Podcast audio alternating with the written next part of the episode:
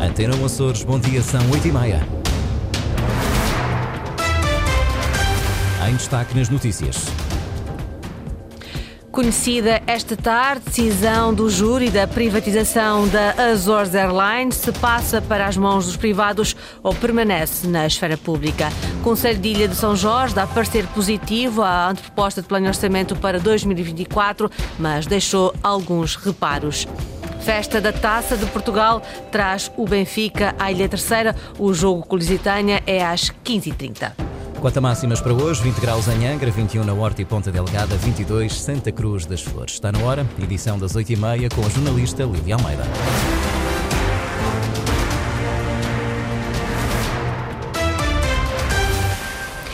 Dia D para saber se a Azores Airlines passa para as mãos dos privados ou permanece na esfera pública. O júri do concurso público internacional para a privatização da Azores Airlines apresenta esta tarde a avaliação das duas propostas candidatas à aquisição da maioria do capital social da companhia aérea. A conferência de imprensa está marcada para as três da tarde. É uma incógnita a avaliação do júri. Pedro Castro, especialista em aviação civil, sublinha que o resultado depende não do preço, mas do plano estratégico e do músculo financeiro apresentado por cada um dos consórcios candidatos à privatização. Já entendemos que o critério financeiro é apenas um entre muitos e o mérito de cada projeto será a parte mais importante e que, no fundo, fará escolher uma opção em detrimento da outra. Estamos a falar do plano estratégico e do plano financeiro que cada um dos consórcios apresenta, certo? Exatamente. E qual é que é aquele que inspira maior confiança e maior,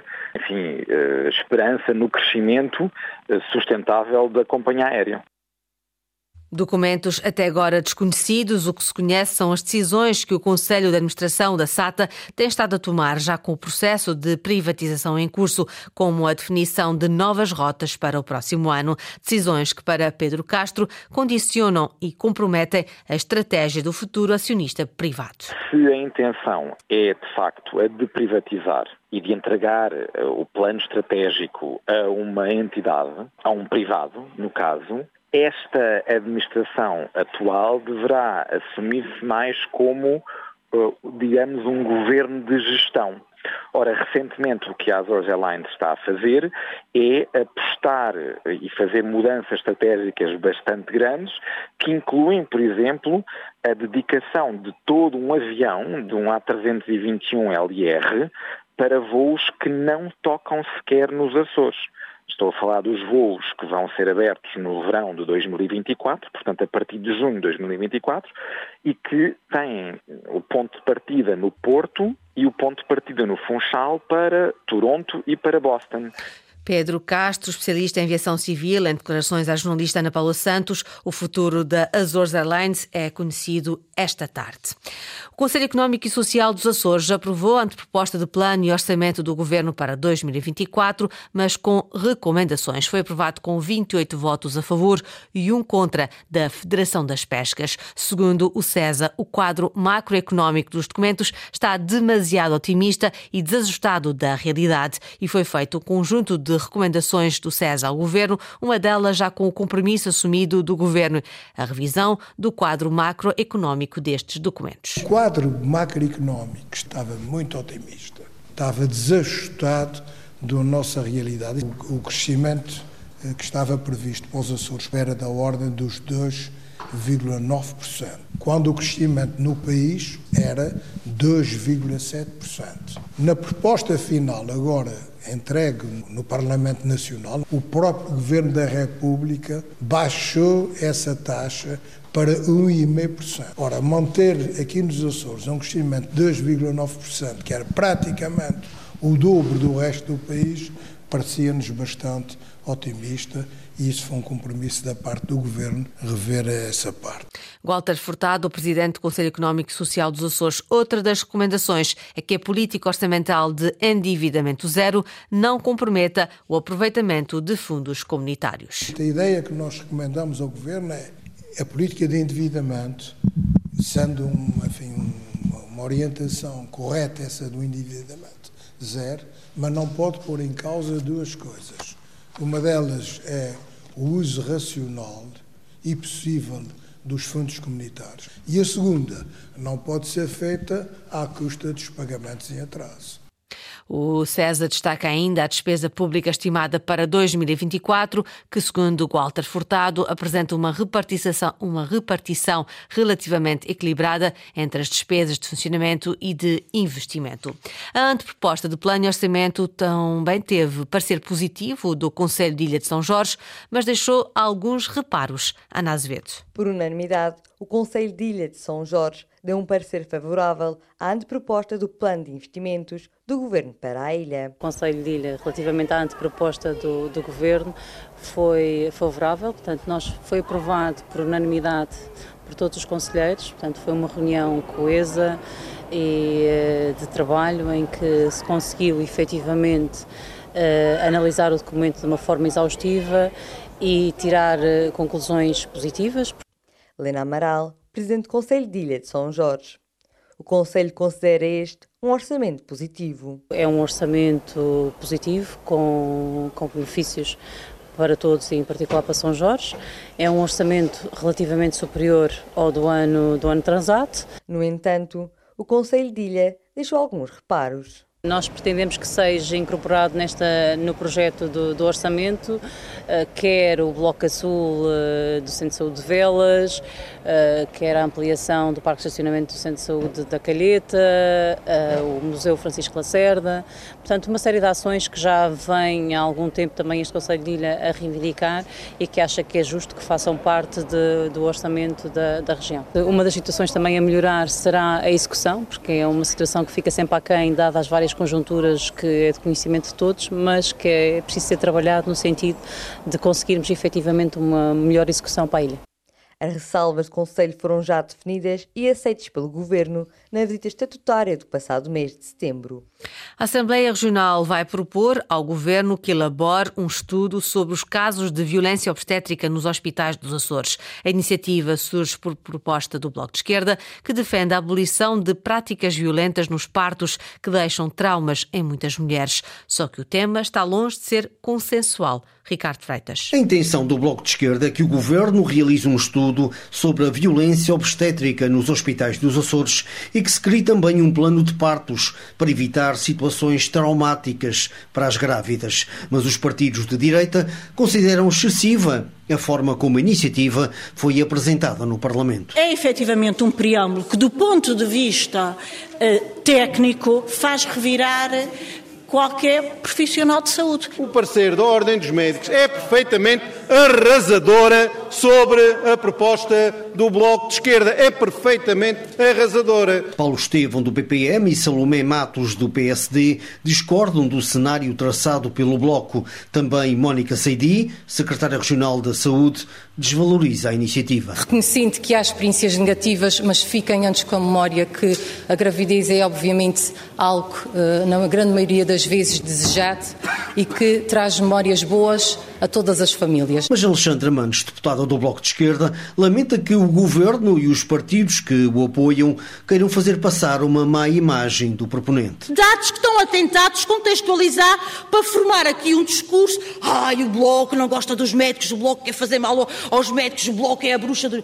Nada disso, senhoras e senhores deputados. Do lado do Bloco estão Pedro Neves do PAN e Andreia Cardoso do Partido Socialista, que não veem razões para que esta iniciativa seja chumbada. É apenas um, estudo e nós temos que concordar plenamente com isto. Não vejo qualquer violação da parte de nenhum partido sobre a parte técnica dos médicos nem dos enfermeiros com este projeto de resolução. Eu não vejo, eu não vejo. Não tivemos problema nenhum em definir prioridades numa matéria de saúde.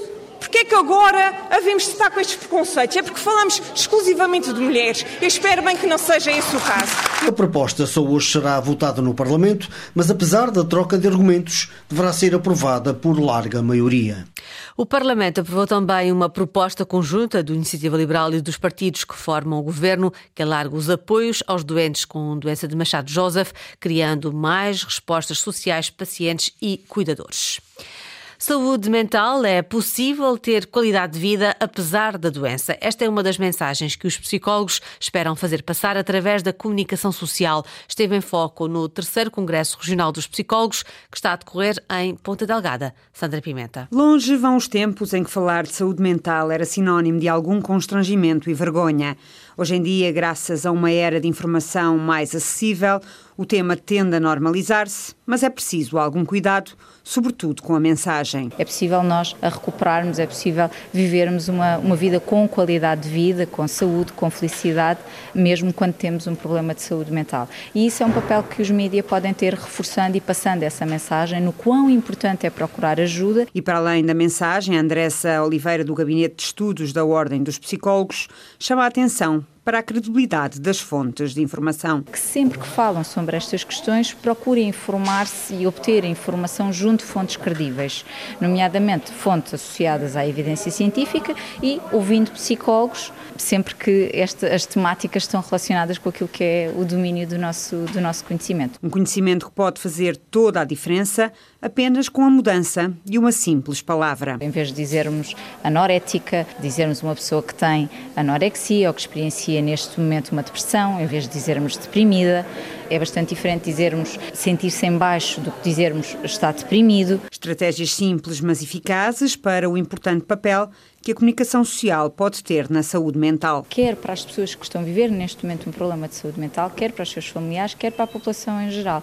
E não só para as pessoas, até para as respostas governamentais que existem ao nível da saúde mental, os mídias influenciam significativamente aquilo que é a adoção de comportamentos pró-saúde, pró-sociais, as atitudes sociais das pessoas, as percepções de risco que as pessoas têm. O papel da comunicação social na saúde mental um dos temas do terceiro Congresso Regional dos Psicólogos, que está a decorrer em Ponta Delgada. Festa da Taça, hoje em Angra do Heroísmo, para o Lusitânia Benfica. A equipa açoriana acredita que é possível derrotar o campeão nacional e o treinador Ricardo Pessoa garante mesmo que não vai montar o autocarro diante dos encarnados.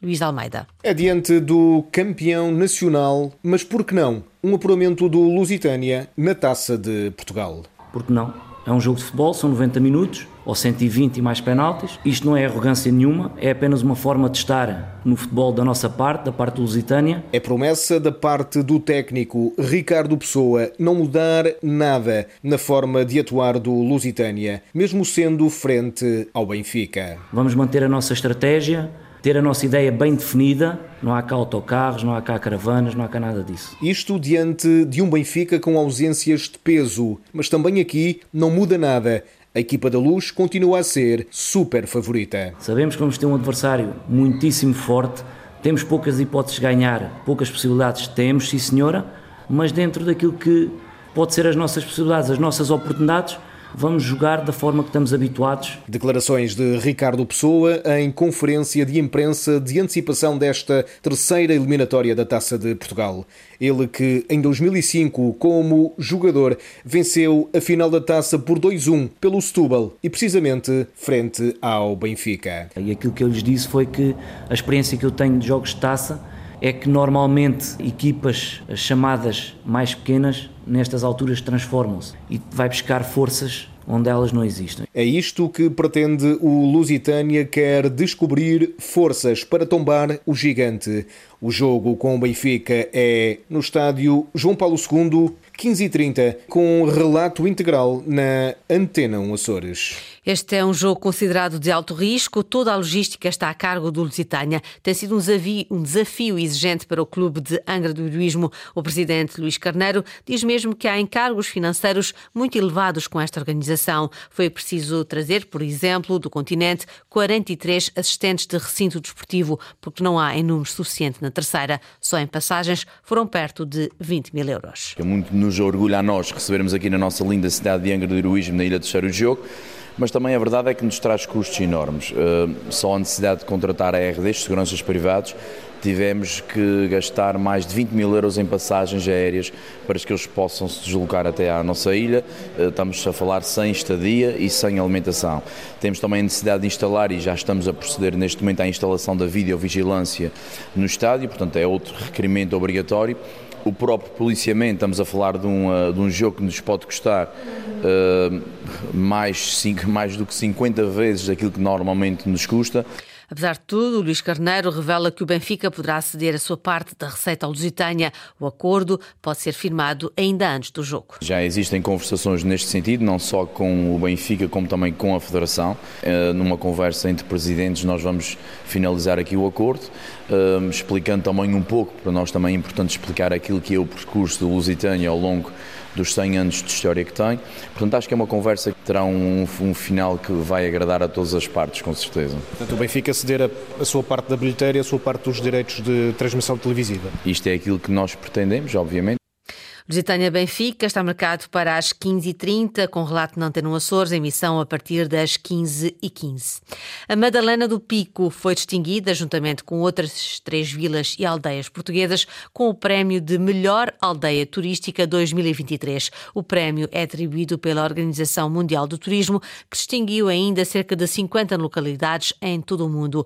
Para José António Soares, o presidente da autarquia, este é um prémio que irá potenciar o turismo não só na Madalena, mas também também no Pico e nos Para nós eh, eh, vai potenciar cada vez mais uh, o turismo e vai potenciar também uh, muitas visitas, uh, quer, sejam, quer sejam do ponto de vista da investigação, quer seja do, do, também do ensino, serão sempre elementos fundamentais para nós, para conseguirmos realmente alcançar mais objetivos em que possam cada vez mais visitar a, a nossa ilha a nossa ilha e, e, os Açores, e isso é efetivamente, eu acredito que isto ajuda a, a potenciar cada vez mais os Açores.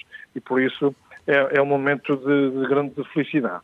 Além da Madalena, foram premiadas em Portugal a Ericeira, Manteigas e Sortelha, todas no continente. O prémio está em vigor durante três anos, distingue os melhores destinos rurais a nível mundial, promovendo o papel transformador do turismo nestes territórios através de estratégias de sustentabilidade alinhadas com os Objetivos de Desenvolvimento Sustentável das Nações Unidas. Edição das 8h30 com a jornalista Lília Almeida. Notícias da região em permanência online a cores.rtp.pt e também no Facebook da Antena Açores. De volta à rádio às 10h30.